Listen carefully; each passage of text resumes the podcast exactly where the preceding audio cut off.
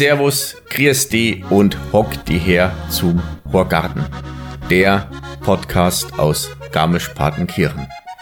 Die vergangene Folge, in der es um die wunderbare Schokolade ging, hat, so habe ich von vielen Hörern von euch gehört, ja sehr gut noch in die Osterplanungen gepasst und hat den einen oder anderen dazu inspiriert, eine tolle Schokolade in das Osternest zu packen. Die heutige Folge wird zum einen sehr kulinarisch und auf der anderen Seite auch sehr reinigend. Es geht um die Schwestern Felisa und Alina, die ein Geschäft betreiben, das nennt sich Bubbles and Beer. Es geht hierbei um handgemachte Seife und um handgemachtes Bier, um Craftbier nämlich. Diese Folge lief Gefahr, von der Zeit her etwas aus dem Ruder zu laufen und wir haben uns kurzfristig entschlossen, diese Folge zweizuteilen. Es gibt dazu eine Bonusfolge, die folgt dann eine Woche später. Auch hier werdet ihr von uns darüber informiert. So, jetzt noch der offizielle Teil. Abonniert und folgt uns überall da, wo es Podcasts gibt. Rückmeldungen, Feedbacks sehr, sehr gerne an horgarten.gapa.de oder über Instagram Horgarten Podcast. So, und jetzt endlich viel Spaß beim Zuhören. Jetzt, liebe Leidern, sagt er, horch's gut zu, sagt er, Neuigkeiten, sagt er, gibt's grad nur, sagt er, was die Leute reden, sagt er, und was deren, sagt er, kind's beim Horgarten hören. Servus, Grüß Gott und herzlich willkommen im Horgarten. Heute mit einer Doppelpremiere. Nachdem in der Vergangenheit die Herren der Schöpfung ein wenig in der Überzahl waren, ist es an der Zeit, auch den Frauen eine Stimme zu geben. Und das nicht nur einmal, sondern gleich zweimal. Heute im Horgarten zu Gast sind die Verfechter der Reinlichkeit und die Flexibilität des Reinheitsgebotes. Bei ihnen braut sich was zusammen, beziehungsweise hat sich schon zusammengebraut. Schaum und ganz besondere Zutaten sind ein großes und verbindendes Element. Heute zu Gast die Gesichter und die beiden Schwestern von Beer and Bubbles Felisa Huber und Alina Wilgus. Recht herzlich willkommen, ihr zwei. Hello! Hi David, vielen Dank für die nette Einleitung.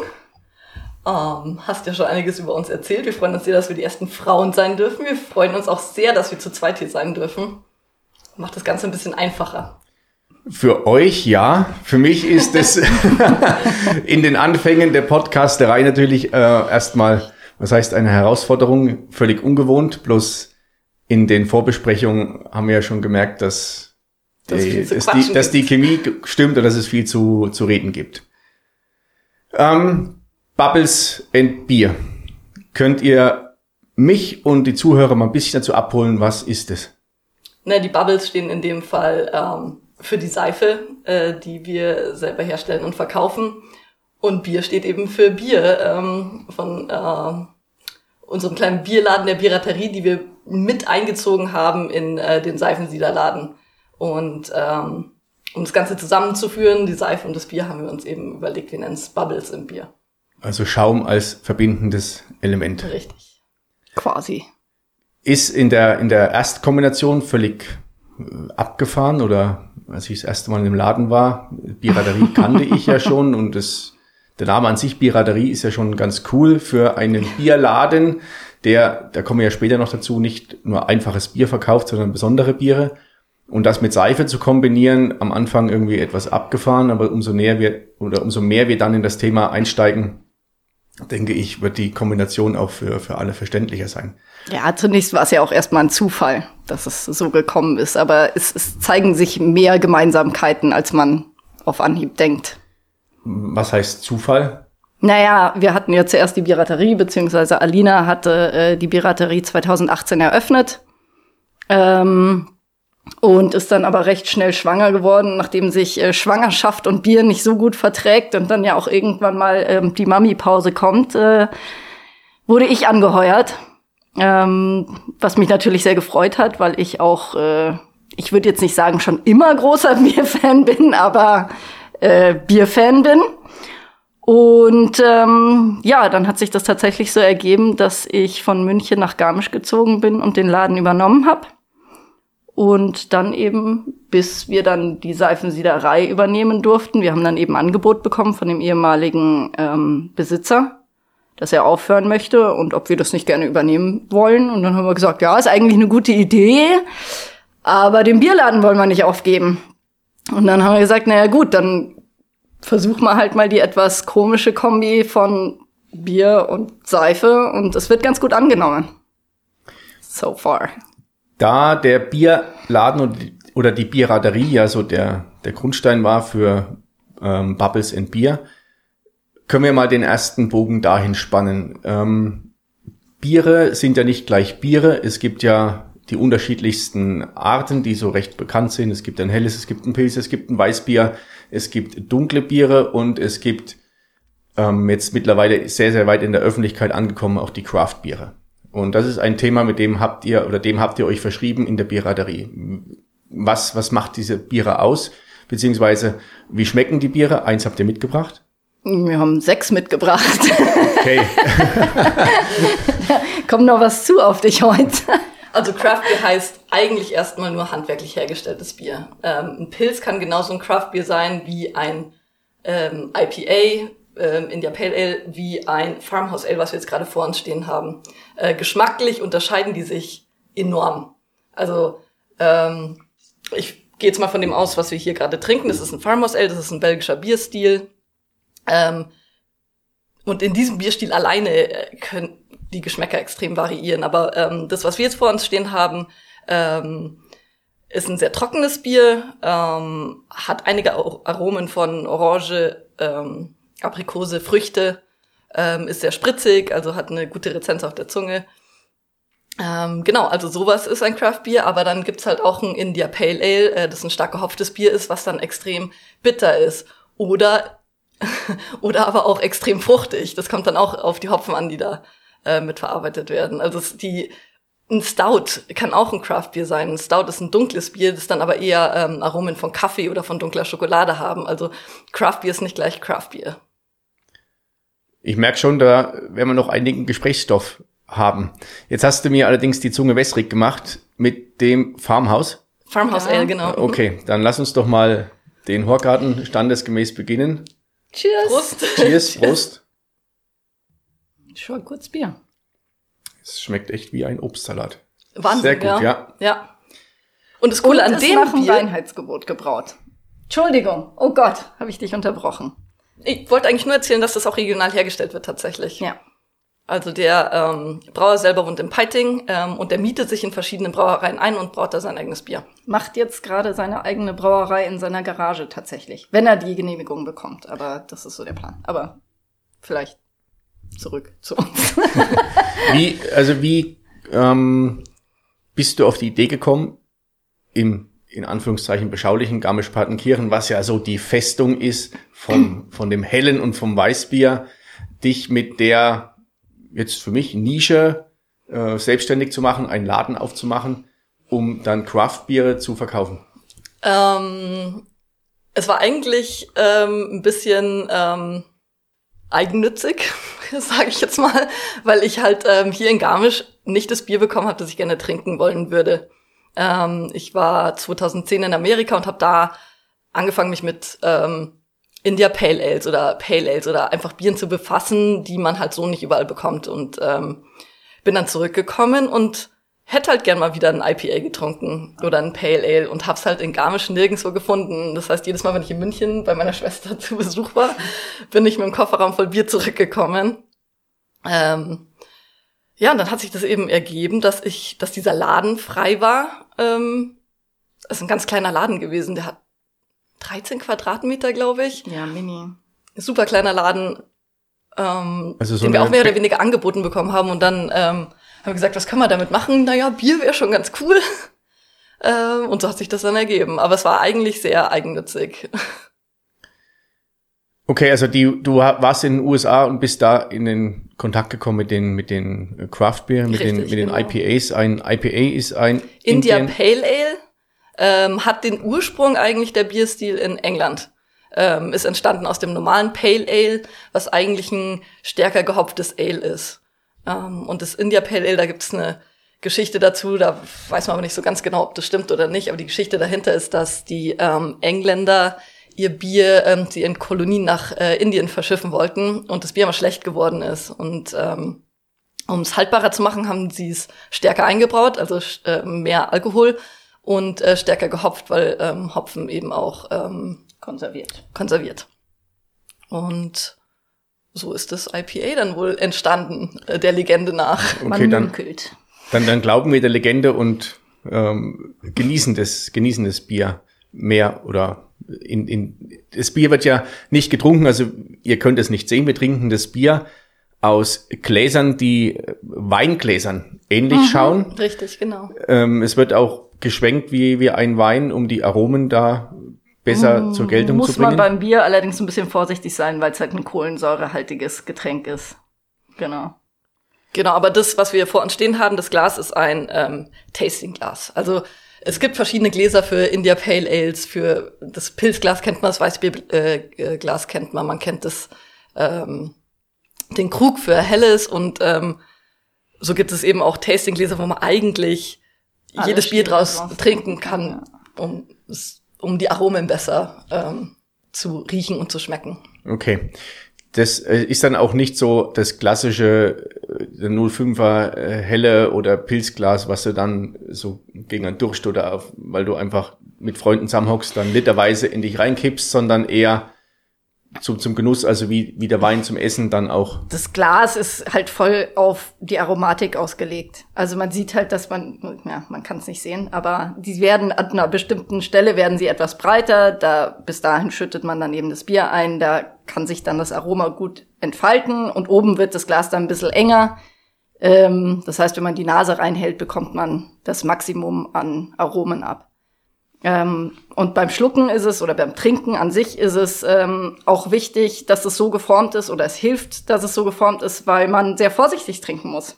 Das heißt, man kann es nicht kippen, wie jetzt zum Beispiel beim Masskrug oder beim Williglas, ähm, sondern man muss einfach ein bisschen vorsichtiger machen und dadurch läuft das Bier viel langsamer über die Zunge und berührt auch viel mehr Bereiche der Zunge.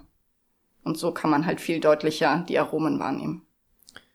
Also ich habe jetzt gerade durch deine Ausführungen und durch die Ausführung von Alina so eine Erinnerung an unsere Folge mit dem Martin Wild von ja. dem Wein Danke. Der ist ja Weinsommelier. Ja. Ähm, gibt es so eine Ausbildung beim Bier auch oder ist da das Bier nicht in so einem Bereich? Doch, die gibt es äh, und die habe ich tatsächlich auch gemacht 2017. Ähm, kann man in Deutschland bei Dömens machen. Ähm, die haben den Sitz in Grefelfing.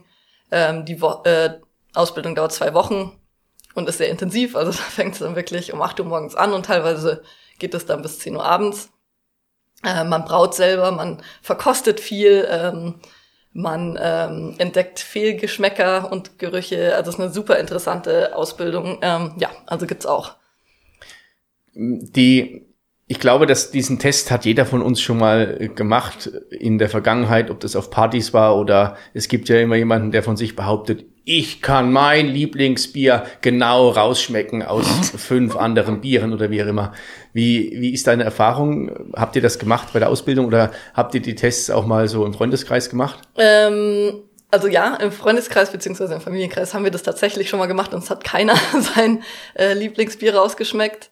Ähm, in der Ausbildung ging es eher darum, ähm, verschiedene Bierstile voneinander zu unterscheiden, beziehungsweise auch ähm, Fehlaromen in Bieren zu entdecken. Also da war es jetzt nicht so, dass wir irgendwie fünf verschiedene Helle nebeneinander hatten und dann sagen mussten, welches das Augustiner ist, ähm, sondern ja, da ging es ähm, eher darum, die ähm, verschiedenen Aromen und Geschmäcker von den verschiedenen Bierstilen ähm, unterscheiden zu können, beziehungsweise ob ein Bier ober- oder untergärig ist und so weiter. Ähm, Aber wie gesagt, im Familienkreis wurde tatsächlich der Test mal gemacht. Ich glaube, mit fünf verschiedenen Hellen und es hat wirklich keiner ähm, sein Bier erkannt. Und ich glaube, ähm, eins der eher weniger beliebten hat dann eigentlich auch ganz gut abgeschnitten. Wir hatten den, na nicht Aufruf, aber den Tipp auch schon mal gehabt bei, bei Wein Danke. Da war das ja mit dunklen äh, Bechern. Ja. Auch hier der Hinweis, wenn ihr mal zusammenhockt und habt jemanden in euren Kreisen, der von sich behauptet, er könnte sein Favoritenbier aus fünf anderen erkennen, macht den Test mal und selbst ein oder unser hier am Tisch sitzende Biersommelier oder Sommeliere, wie Sommelier. Biersommelier sagt, das ist ganz, ganz schwierig beziehungsweise nahezu nicht möglich. Wenn man sich auf die verschiedenen Nuancen einlässt, sage ich jetzt mal, also wenn man es davor übt oder genau weiß, irgendwie welche Nuancen in seinem ähm, Bier besonders stark rauskommen, dann ist es bestimmt machbar, aber es ist wirklich sehr schwer. Du ähm, hast ja gesagt, du bist relativ oft in München gewesen bei deiner Schwester, weil du da im Grunde dann dein, dein Biervorrat an Craft-Bieren ähm, ja, aufgestockt hast. Äh, Fee, du bist ja dem, dem Bier, beziehungsweise du hast ja die, eine, eine bist ja thematisch oder vom Interessens, von der Interessenslage her ebenso, also das ergänzt euch, was das angeht, oder mhm. das Bier als verbindendes Element du bist ja dann, als du eingestiegen bist in die Piraterie, dann auch nicht um, unbedarft eingestiegen, oder? Na, hast du ich war kein totaler Frischling. Ich ähm, habe in München in der Nähe von der Craft Beer Bar gewohnt und äh, war da auch häufiger Gast. Ähm, damals, als ich das da so angefangen habe, habe ich mehr so nach Namen geordert und war dann immer überrascht, was ich so an Bieren bekommen habe, weil da geht ja alles von hell bis fast schwarz, äh, sehr hopfig, sehr malzig, äh, irgendwelche Früchte mit drinnen, da gibt's ja alles.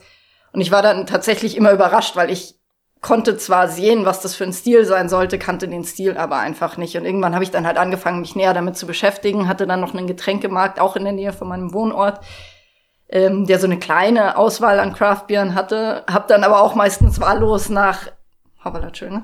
äh, nach Etikett gekauft. aber habe dann halt auch irgendwann angefangen, gezielt zu kaufen, die Biere zu schmecken. Mich nebenbei tatsächlich lag da ein Buch da und habe dann über den entsprechenden Bierstil gelesen und dann, als ich wusste, dass ich äh, die Piraterie übernehme, war es dann eh klar, ich muss mich da noch tiefer mit beschäftigen. Habe dann ganz viele Homebrew-Bücher gelesen, habe dann natürlich Alinas Unterlagen von Dömens äh, mir zur Seite genommen und habe die mal durchgeschmökert. Also und dann, wenn du wenn wenn du im Laden bist, dann musst du dich so und so damit auseinandersetzen und da wächst dein ja dein Wissen in uns äh, ins Unendliche. Also es ist dann wirklich, man muss sich dann einfach damit beschäftigen und da kommt dann das Wissen über Bier automatisch. Also in, in der Praxis und im Leben. So ist dann es. verdienst du die, die, die, die Sporen. Das Interessante ist ja im Vergleich zur Alina. Alina, du hast ja eine, eine Ausbildung, eine Grundlage in der, in der Gastronomie. Du hast viele Jahre in der Gastronomie äh, gearbeitet und dir da die gastronomischen Sporen, sage ich mal, verdient. Fee, du kommst ja aus einem völlig anderen Bereich. ja, ja. Äh, ich habe angewandte äh, Medienwirtschaft Richtung TV-Producing studiert. Ähm, und habe dann auch eine Weile, also ich bin überhaupt nie beim Fernsehen gewesen, als Kabelträger vielleicht mal, so als Nebenjob, aber ähm, bin dann sehr schnell in Film gerutscht. Hab da so meine ersten Praktika gemacht und fand es dann ganz witzig. Das ist dann auch ganz witzig, so für ein, zwei Jahre. Und habe dann als Fahrer oder Teamassistenz oder was nicht gearbeitet. Ähm, hab dann aber gemerkt, dass das einfach nicht meins ist, weil die Arbeitsstunden sind krass. Ähm, und das war es mir einfach nicht wert. Dann habe ich es in der Werbung versucht, das fand ich dann auch nicht so geil. Und dann bin ich in die Online-Redaktion gerutscht, mehr oder weniger. Und habe dann fünf Jahre als Online-Redakteurin gearbeitet und dann kam das eben schon, schon mit der Piraterie. Und ähm, ich bin jetzt ganz happy, dass ich da raus bin. Ist es eine steile These zu sagen, das Hobby zum Beruf gemacht oder? Voll. Voll. Also geht's besser. Kannst du in der Arbeit mal ein Bier aufmachen und keiner schaut dich schräg an. Wie schön ist das denn? ja, ist ja du musst so. in der Arbeit Bier aufmachen und es probieren. Ja. Also das, das kann schon was. Also mir macht Spaß. ähm, habt ihr beide schon mal, auch weil das, das äh, Heimbrauen, glaube ich, gerade schon mal gefallen ist, oder das habe ich mal, mein, mein Bruder, glaube ich, hat das mal probiert.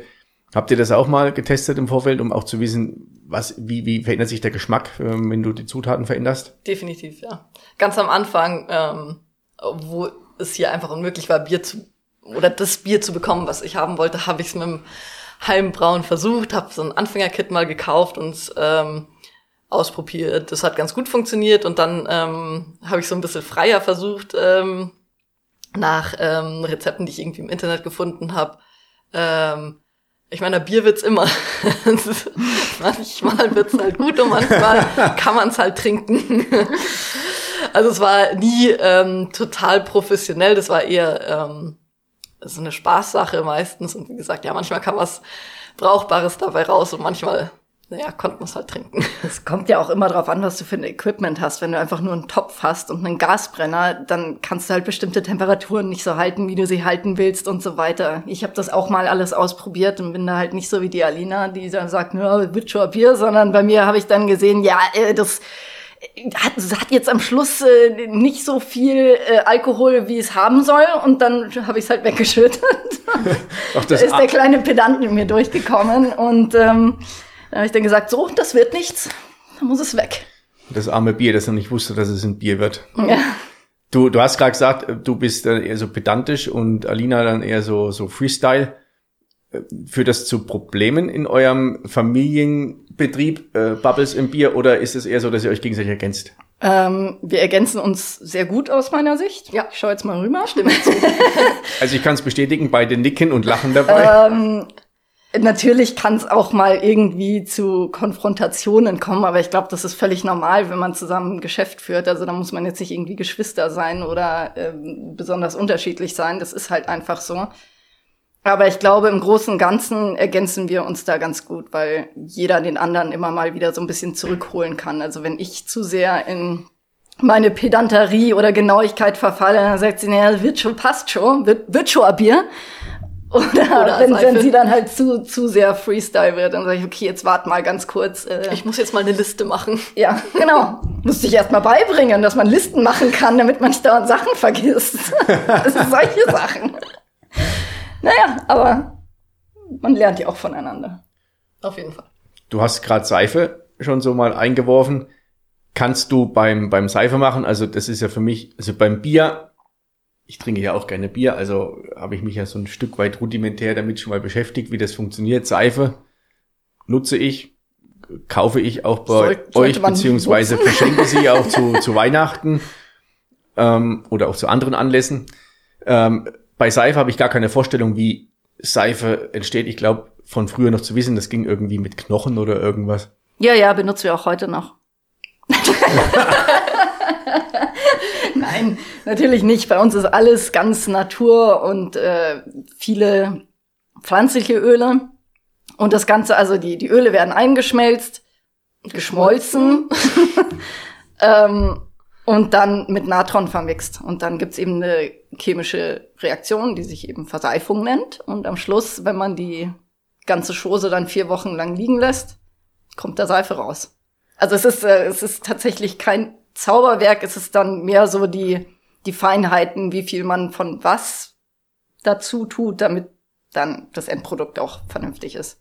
Okay. Äh, chemische Reaktion ist das sowas wie wenn ich meine meine äh, Bratpfanne mit äh, Spülmittel reinige oder geht es ein bisschen heftiger zu? Es geht etwas heftiger zu. Also das Natron wird äh, zu Beginn mit Flüssigkeit vermixt. Also im Normalfall ist es Wasser. Wir verwenden aber auch zum Beispiel Ziegenmilch oder Bier oder Bier oder Tee.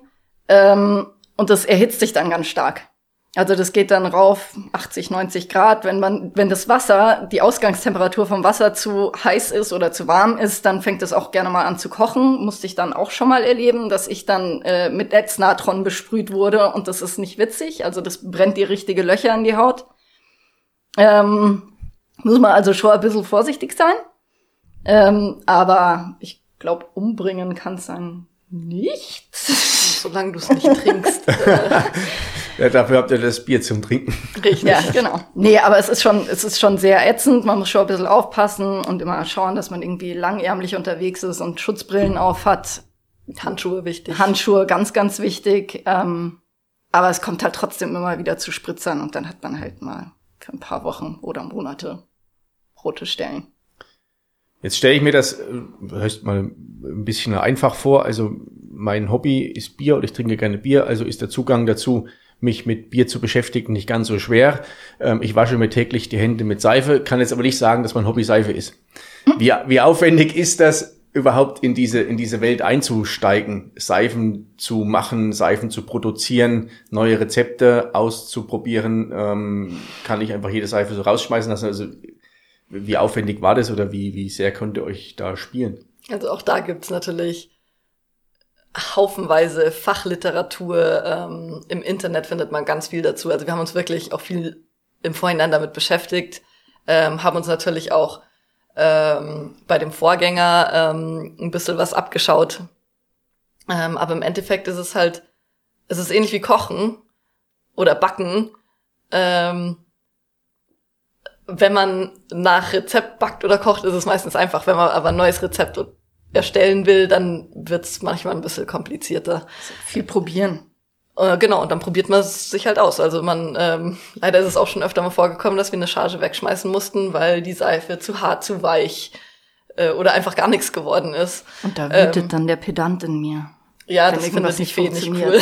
das, äh und ich sag halt, Mai, es passiert halt, es kann nicht immer alles gleich perfekt sein.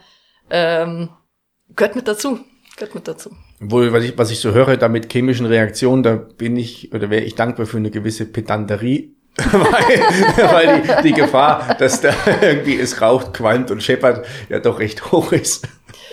Ja, also wie gesagt, wir arbeiten immer mit Schutzkleidung und ähm, da kann dann, also es ist ja nicht so, als wird da dann irgendwie ähm, die Schüssel mit der Lauge explodieren oder so. Das ist uns zumindest noch nicht passiert. ich hoffe, es wird nicht noch passieren. Ähm, klar kann man sich mal an der Lauge verbrennen, ähm, aber es ist jetzt nicht so dramatisch. Wie gesagt, Fehler passieren, wir bringen uns damit nicht um. Gehört mit dazu.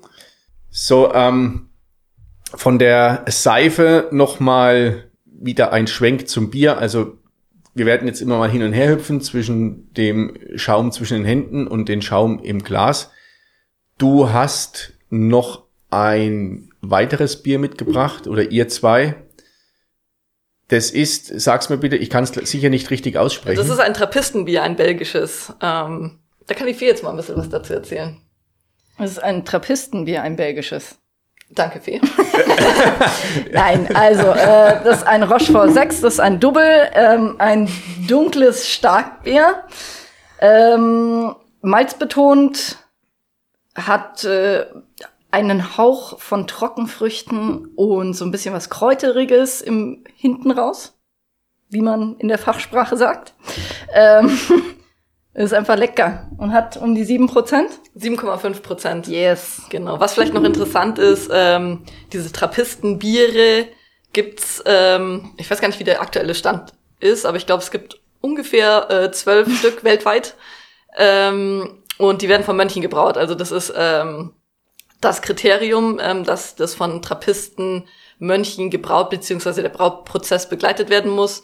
Ähm, und so qualifizieren die sich und es gibt, glaube ich, sechs davon sind, oh Gott, ich, wenn, wenn ich es jetzt noch hinkriege, sechs davon sind, glaube ich, in Belgien, dann gibt's äh, in Frankreich, in Holland gibt's welche oder eins, in Italien, in Amerika gibt's sogar auch eins. Frankreich? Und in, in Österreich gibt's auf jeden Fall eins.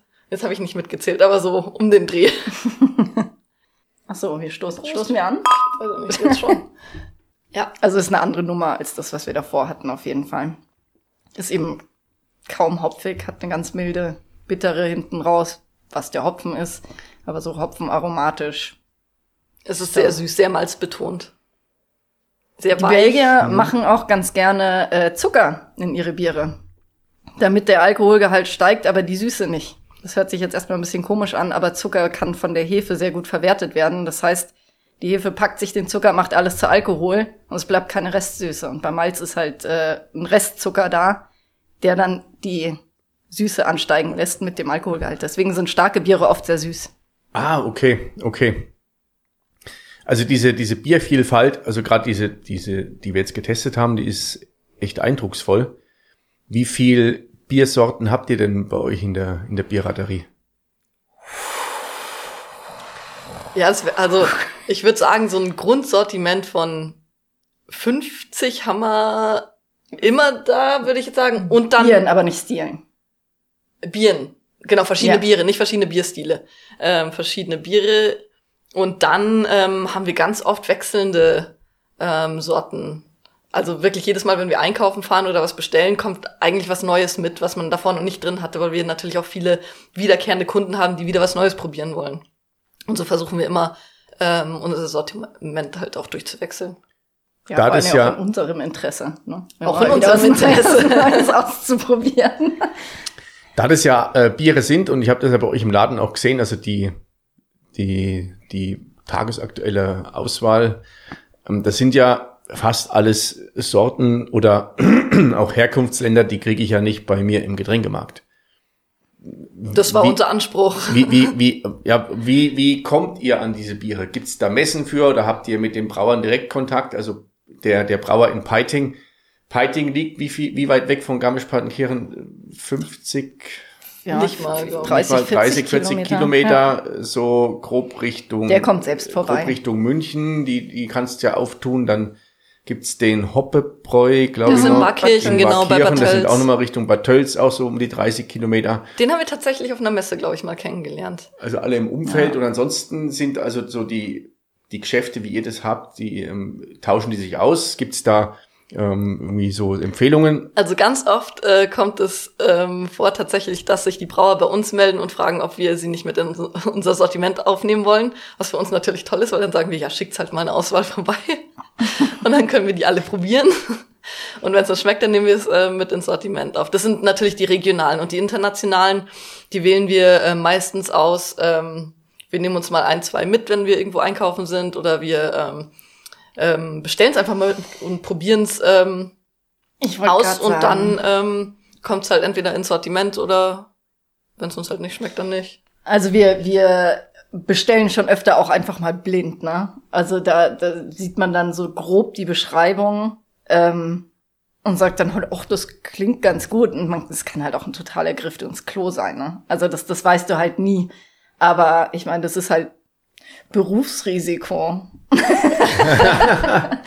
ja, nein, aber es ist halt einfach, man muss, man muss sich halt durchtesten. Und ich meine, viele Importeure sitzen halt irgendwo im Norden Deutschlands. Ähm, das heißt, man kann nicht mal schnell vorbeifahren und mal ein schnelles Tasting irgendwie durch die, durch die Biere machen, sondern das ist halt, halt einfach so, dass man die, sich die Dose anschaut. Also man, es geht ja auch viel über Optik bei Craft Beer. Also da sind ja die, die Designs von den Dosen und Flaschen sind ja ganz anders als jetzt bei den klassischen Hellen, die wir hier so kriegen. Ähm, und selbst wir müssen dann halt auch mal nach der Optik gehen. Und ich meine, wir wissen halt auch, dass sich die optisch hübschen Geschichten besser verkaufen. Ist ja auch irgendwie so ein bisschen was Strategisches dabei. Muss natürlich auch schmecken, weil sonst empfehle ich es zum Beispiel nicht. Also wenn mir selber ein Bier nicht schmeckt, dann wird es schwierig, das zu verkaufen, weil ich kann nicht irgendjemandem sagen, ja, sind toll, ganz toll. Und dann trinkt er das zu Hause und denkt sich, ja, Hölle. Ist halt schwierig. Ähm, habt ihr auch Bier dabei, was euch jetzt nicht so super gut schmeckt, bei dem ihr allerdings wisst, dass die Qualität oder die, Ja. die Zubereitung sehr, sehr hochwertig ist? Ja, Definitiv. auf jeden Fall. Also Rauchbier ist zum Beispiel so ein Beispiel. Ich persönlich mag Rauchbier ganz gerne, die Fee eigentlich nicht so. Ähm, aber es gibt halt einfach Fans äh, von Rauchbier. Wir haben ein ganz extremes ähm, dabei, ähm, das wirklich an, dass es total torfig ist, das ist mit Whisky-Malz gebraut. Und wir haben da Fans, die kommen nur rein, um dieses Bier zu kaufen. Ich selber trinke es halt vielleicht irgendwie einmal im Jahr. Und dann denke ich mir, also jetzt reicht's aber auch wieder. Das ist dann das Nischenbier unter den Nischenbieren. Okay. Ja. Oder auch die Fruchtbiere zum Beispiel. Ich meine, die sind lecker und ähm, weiß ich nicht, trinke ich im Sommer auch gerne mal eins oder so, aber wir haben da halt auch Fans. Also ähm, es gibt Bier, das mit Kirsche gebraut ist zum Beispiel. Ähm, das ist auch relativ typisch für Belgien. Bin ich selber jetzt kein großer Fan von, aber es hat halt, es hat seine Daseinsberechtigung, sage ich jetzt mal, weil die Leute es halt kaufen. Und natürlich haben wir solche Biere dann auch mit im Sortiment. Wir habt vorhin von dem ähm, von dem Brauer aus, aus Peiting erzählt, der jetzt in der Garage, wie auch immer, so, so eine Brauerei sich aufbauen wird.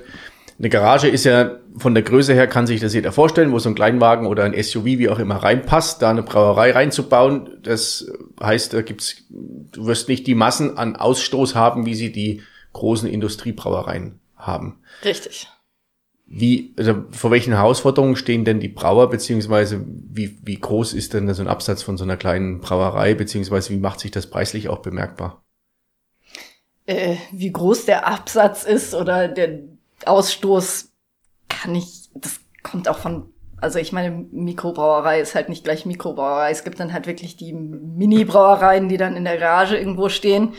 Äh, und dann gibt's halt sowas wie ein Hoppe, der halt schon eine gescheite Brauanlage hat, aber trotzdem noch als kleine Brauerei gilt.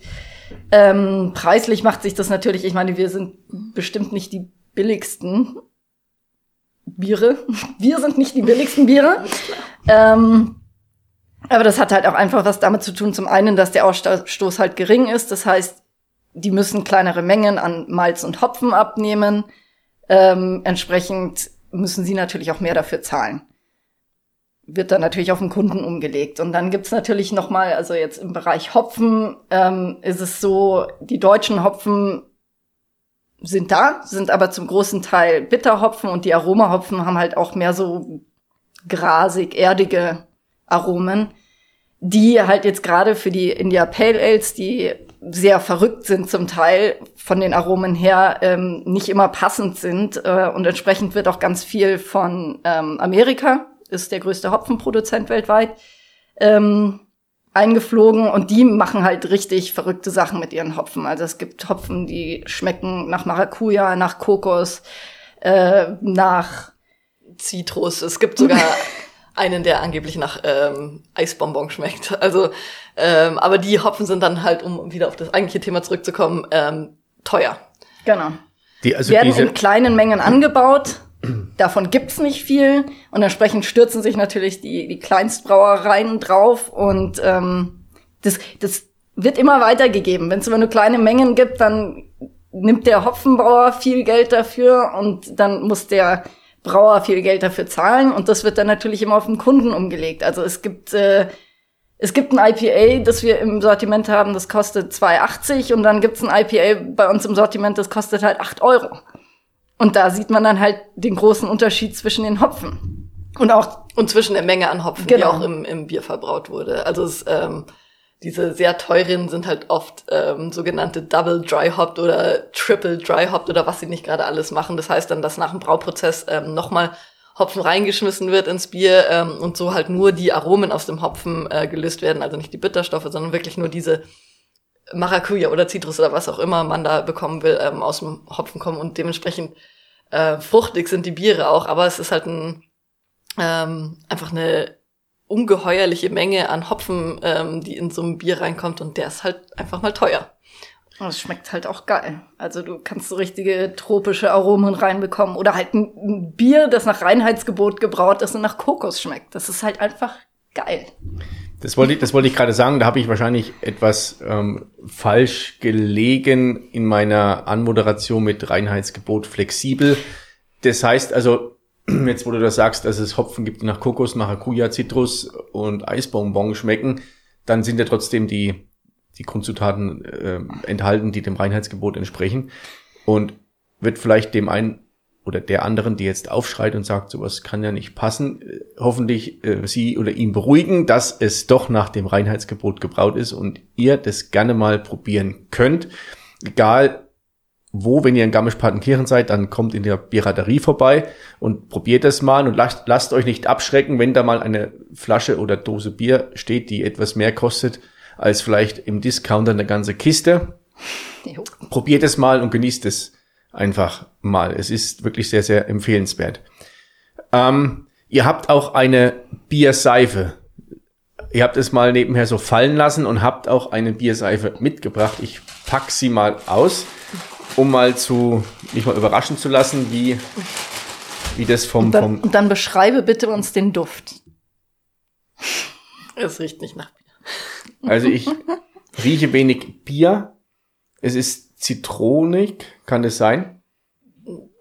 Ein bisschen. Ähm, Das steht nicht auf dem Zettel. Kokosöl Nee, Ja, es ja, äh, das riecht Kokosöl tatsächlich riecht man. Nach Nadelholz. Äh, Nadelholz. Genau, nicht also der. Biergeruch äh, selber würde nicht funktionieren. Ähm, gemacht ist die Seife mit einem alkoholfreien Bier, weil ähm, Alkohol und Natronlauge oder Natron, Ätznatron vertragen sich nicht so gut. Und dementsprechend nehmen wir das ähm, alkoholfreie Bier, kochen das tatsächlich auch nochmal aus, ähm, dass wirklich nichts an Alkohol übrig bleibt. Ja, und dann verseifen wir es. Und wenn das Bier gekocht wird, weiß man auch, warum unsere Seife nicht nach Bier riecht, weil es einfach nicht so geil riecht. Okay.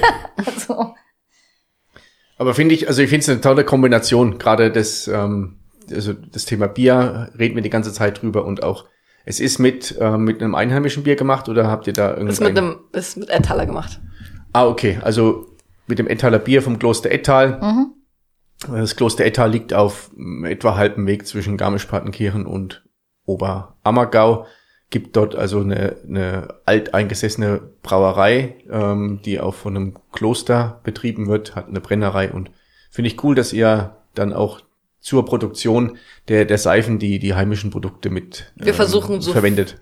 Entschuldige. Wir versuchen so viele, ähm, so viel wie möglich einheimische Produkte tatsächlich auch zu verwenden.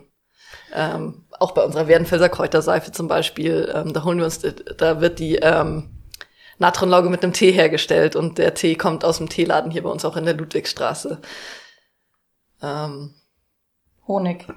Da haben wir jetzt einen Supplier, einen Dealer äh, aus, äh, oh Gott, lass mich nicht lügen. Ich glaube, der sitzt in Bad Kohlgrub.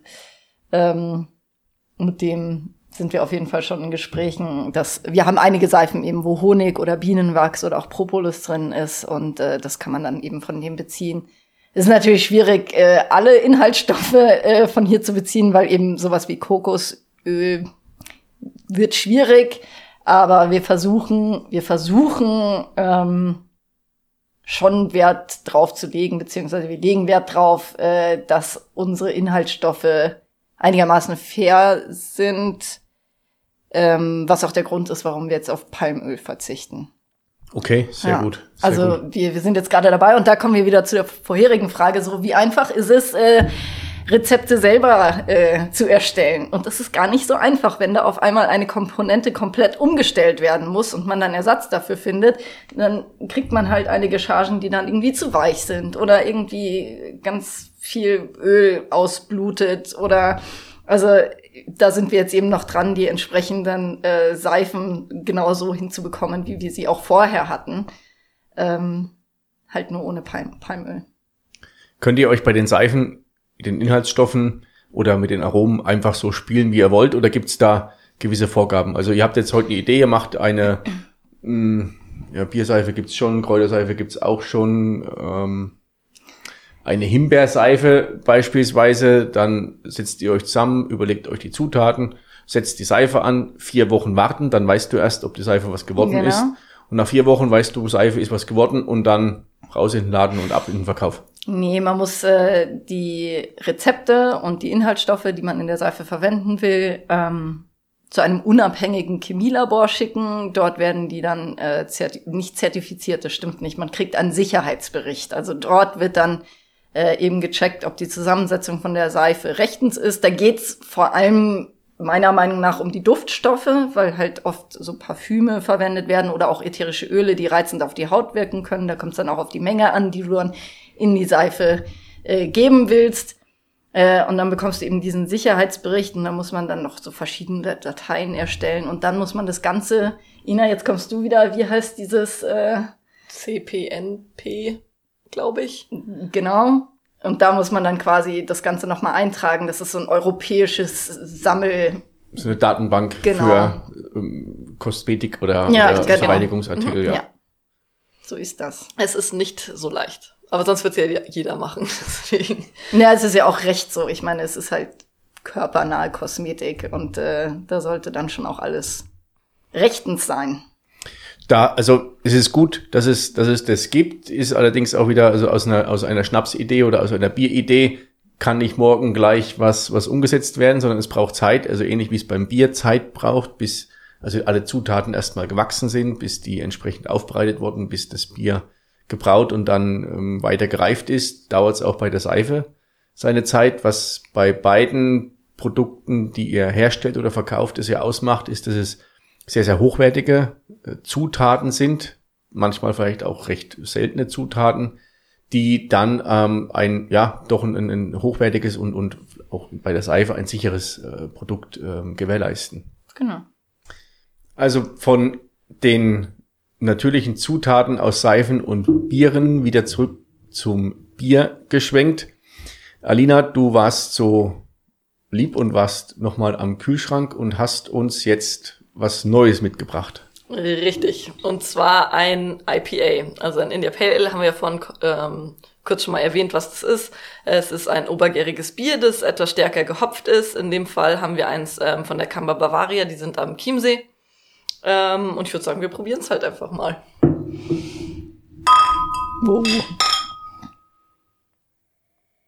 Du erkennst am Geruch schon, dass es ein stark gehopftes Bier ist. Also es hat diese ähm, Zitrusaromen, Fruchtigkeit. Krass zitrusig. Ich habe das schon lange nicht mehr getrunken. Krass zitrusig. Das, Ja. das Abgefahrene ist ja, dass, dass das Bier am Anfang unwahrscheinlich fruchtig schmeckt und dann, sobald es weiter in den Gaumen reinkommt, kommt dann diese herbe Note vom, von dem Hopfen dazu. Das ist Genau. Aber auch diese Fruchtaromen stark. kommen vom Hopfen. Vom Chiemsee. Also, wir waren jetzt in Peitingen, wir waren in Warkirchen, wir sind am Chiemsee. Also bisher sehr, sehr viele Brauereien aus, aus Bayern, aus Oberbayern. Ähm, zeichnet sich da so, so ein Trend ab, dass ähm, da hier viel passiert. Es gibt ja auch in, in Garmisch wieder zwei Brauereien, die ja zum Teil auch so in die Richtung IPA gehen, beziehungsweise auch die, die Jungs vom, vom Garmischer Brauhaus, die ein helles machen, allerdings mit ein bisschen mehr Ecken und Kanten als, als, ein, als ein, das, das klassische helle. Ähm, habt ihr das bei euch auch? Äh, ja, haben wir auch, natürlich, klar. Ähm, also wir versuchen schon auch viele lokale ähm, Brauereien mit ähm, anzubieten, ähm, weil äh, natürlich, wenn die Gäste da sind, wenn sie mal wieder kommen, ähm, die wollen natürlich auch die lokalen Biere haben. Und ähm, wir haben uns schon auch in im weiteren Umkreis umgeschaut, was es denn da gibt ähm, an ähm, kleineren ähm, Craft-Brauereien. Ähm, und deswegen haben wir jetzt auch einige schon probiert äh, davon. Gut, wir hatten jetzt ein belgisches Bier dabei, ähm, aber wir haben tatsächlich eine ganze äh, Seite nur den ähm, lokalen Bieren gewidmet im Laden. Oder zumindest Deutschen, ja. Genau, aber die meisten, die meisten sind, sind regional, ja. Äh, regional. Wir haben ein paar aber mal aus Berlin oder so mit dabei Na, Hamburg oder. oder Hamburg, aber die meisten sind ähm, regional, weil das halt auch gefragt ist. Wie nehmt ihr das wahr von der, von der Kundschaft her? Ist die Nachfrage nach äh, Craftbieren, steigt die oder stoßt ihr immer mal wieder noch auf verwunderte Blicke, die da in die Regale reinschauen und ähm, mit den Biernamen sich nicht auskennen oder über die Etiketten etwas überrascht sind? Das ist der Großteil tatsächlich. Also es kommt, es, das Interesse ist auf jeden Fall da. Ähm, aber was man dann halt ganz oft hört, wenn man einem, einem Kunden zum Beispiel ein India Pale Ale oder äh, halt einen anderen Bierstil erklärt und dann auch gleich sagt, das ist kein deutscher Bierstil, dann heißt er, ja, aber ich möchte gerne was mit vom Reinheitsgebot. Und dann sage ich, naja, das eine hat mit dem anderen halt nichts zu tun. Also es, Bier ist schon sehr erklärungsbedürftig immer noch. Also ich glaube auch, dass es gerade in einem kleineren Ort in Bayern noch mal ein bisschen mehr so ist, weil man halt sehr auf dieses Helle eingeschossen ist und ähm, aber das Interesse ist auf jeden Fall da und ähm, die Leute hören sich das dann auch an, wenn ich anfange zu schwallen. Also es ist, ich, ich verfall dann ganz oft so und dann gibt's noch das und jenes und hier und da. Ähm, und man merkt natürlich auch ganz schnell, ob jetzt ein Kunde sich dafür interessiert oder nicht. Und da kann man dann natürlich dann auch noch mal ein bisschen abwägen. Und wenn man schon merkt, so, naja, eigentlich will derjenige sowas wie ein helles, dann gibt man demjenigen halt ein kalt gehofftes helles mit. Und der hat dann trotzdem was Besonderes und muss sich aber nicht auf eine total andere Ebene begeben, die ihm dann wahrscheinlich einfach auch nicht passt. Also es ist, man muss, man muss dann schon sehr genau auf die Bedürfnisse eingehen, aber es ist tatsächlich so, dass es in den seltensten Fällen ist, dass jemand reinkommt und sagt, ich hätte gerne das, das, das und das. Und dir dann vielleicht noch was beibringt. Man merkt es, dass das Thema Bier bei euch ja nicht nur ein Geschäft ist, sondern auch Hobby, Passion zugleich. Also ihr macht, oder wenn ihr anfangt zu erzählen, ihr macht ja förmlich ein Fass Bier auf, was nicht, nicht enden mag. Und ich glaube, das ist das, was das, was dieses Konzept einfach so interessant macht, was es auch ähm, so angenehm macht und so, so kurzweilig mit euch hier die, die Zeit zu verbringen mit dem Austausch. Wir sind etwas mehr beim Bier hängen geblieben als bei der Seife. Ich hoffe, für euch war es nachvollziehbar, ähm, dass Bier und Seife sehr cool zusammenpassen, dass im Grunde es alles ein ja, Handwerk ist, was Zeit und zum einen etwas Experimentierfreude und zum anderen ja auch einer etwas einer Struktur bedarf.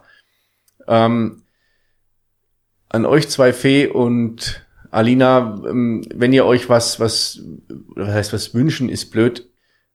Was habt ihr denn noch vor so in, in, in Zukunft oder was, was schwebt euch noch an Ideen vor, die ihr gerne mal umsetzen wollt? Uns erstmal Corona überstehen. Das ist ja, ein das großer ist der erste Wunsch. Plan. Und sobald es vorbei ist, wir haben ähm, hinten im Laden einen, einen super coolen Raum, den wir als Tastingraum einrichten wollen. Wir haben auch ähm, vorher schon Tastings angeboten. Das ist natürlich im Moment alles nicht möglich. Ähm, wir haben auch drüber geredet, so eine Art Bierclub eventuell ähm, äh, zu ähm, starten, ähm, wo dann wirklich Leute, die Interesse an Bier haben und auch Interesse haben, verschiedene Biere ähm, zu probieren mit uns oder auch selber brauen oder ähm, selber reisen und Biere ähm, einkaufen, dass man sich halt irgendwie einmal im Monat oder zweimal im Monat zusammenhockt und einfach Bier trinkt und über Bier redet. Ähm, so die Richtung ist ein ähm, Plan. Ja, und was die Seife angeht, dass die nicht ganz außen vor bleibt, ähm, wir entwickeln gerade schon viele neue Sachen, unter anderem ähm, Body Butter, ähm, Badebomben, ähm, ein festes Shampoo. Ähm, wir werden auch wirklich oft gefragt, ob, ähm, ob wir ein festes Shampoo äh, schon haben und wir sind da jetzt seit circa zwei, drei Monaten an der Entwicklung ähm, und sobald wir da das perfekte Rezept haben, dann werden wir es zertifizieren lassen, dann gibt's für uns auch festes Shampoo. Also wir haben viele Sachen, die wir in nächster Zeit noch verwirklichen wollen. Aber jetzt erstmal Corona überstehen. Also das, das hört sich sehr, sehr gut an und macht Lust auf mehr. Für alle Informationen zur Bierraderie und zum, zur Seifensiederei ähm, findet ihr die Informationen und die Links in den Show Notes. Ab dann werdet ihr auch erfahren, ab wann der Bierclub offen hat. Yes. Ich werde mir auch darüber die Informationen holen. Und habe noch eine Frage an euch zwei zum Schluss, die ich allen meinen Gästen stelle, da wir viel über die neue Zeit beziehungsweise neue Denken, Denken reden. Ähm, zu welcher Zeit hättet ihr oder würdet ihr gerne mal für zwei bis vier Wochen in Garmisch-Partenkirchen leben? Also in den 60ern, in den 50ern, in den 30ern oder wann auch immer. Willst du das beantworten? Also ich würde würd dir spontan einfach sagen, ich würde zurück irgendwie in die 50er, 60er reisen, würde mir ein großes Grundstück kaufen. Ja, genau so. äh, meine Familie drauf ansiedeln und das dann ähm, jetzt äh, übernehmen wollen, weil das ist ja leider zur heutigen Zeit fast unmöglich hier. Und da ich zu Alinas Familie äh, gehöre, mache ich da einfach mit. Dann machen wir das so. ich, ich wüsste nicht, ich wüsste, ich wüsste nicht. Da ich auch keine gebürtisch, gebürtische, gebürtige Garmischerin bin. Also ich glaube, es war früher natürlich noch ein bisschen schöner hier. Idyllischer. Idyllischer, ja. Aber ja, so 50er, 60er. Aber auf der anderen Seite, wir sind ja auch so ein bisschen abhängig vom Tourismus, deswegen, ich finde es heute eigentlich auch ganz cool. Und ich komme aus München, also deswegen, ich habe schon einen Schritt nach oben getan ein Stück weiter ins Paradies, neben yes. dem Bier- und Seifenparadies, ins Paradies Garmisch-Partenkirchen. Und wenn du dich Alina so anschließt, dann zeugt es ja dafür, dass es eine Geschwisterharmonie ist, die noch große Dinge vorhat und viel bewegen wird. Ich sag vielen Dank für die Zeit Danke mit dir. euch. Vielen Dank für diese Einführung in die Welt des Bieres und in die Welt der Seife. Es hat mir sehr viel Spaß gemacht. Uns, Uns auch. Ich wünsche euch für die Zukunft alles Gute und werde mich selber auf dem Laufenden halten, was der Bierclub macht und was die Badebomben machen. Und mir bleibt nichts anderes übrig, als zu sagen, Mai war das ein schöner Horgartenheit. Ich hoffe, es hat euch gefallen und wünsche euch alles, alles Gute. Bleibt gesund, bleibt stabil, uns wohlgewogen und bis zum nächsten Mal. Viert euch.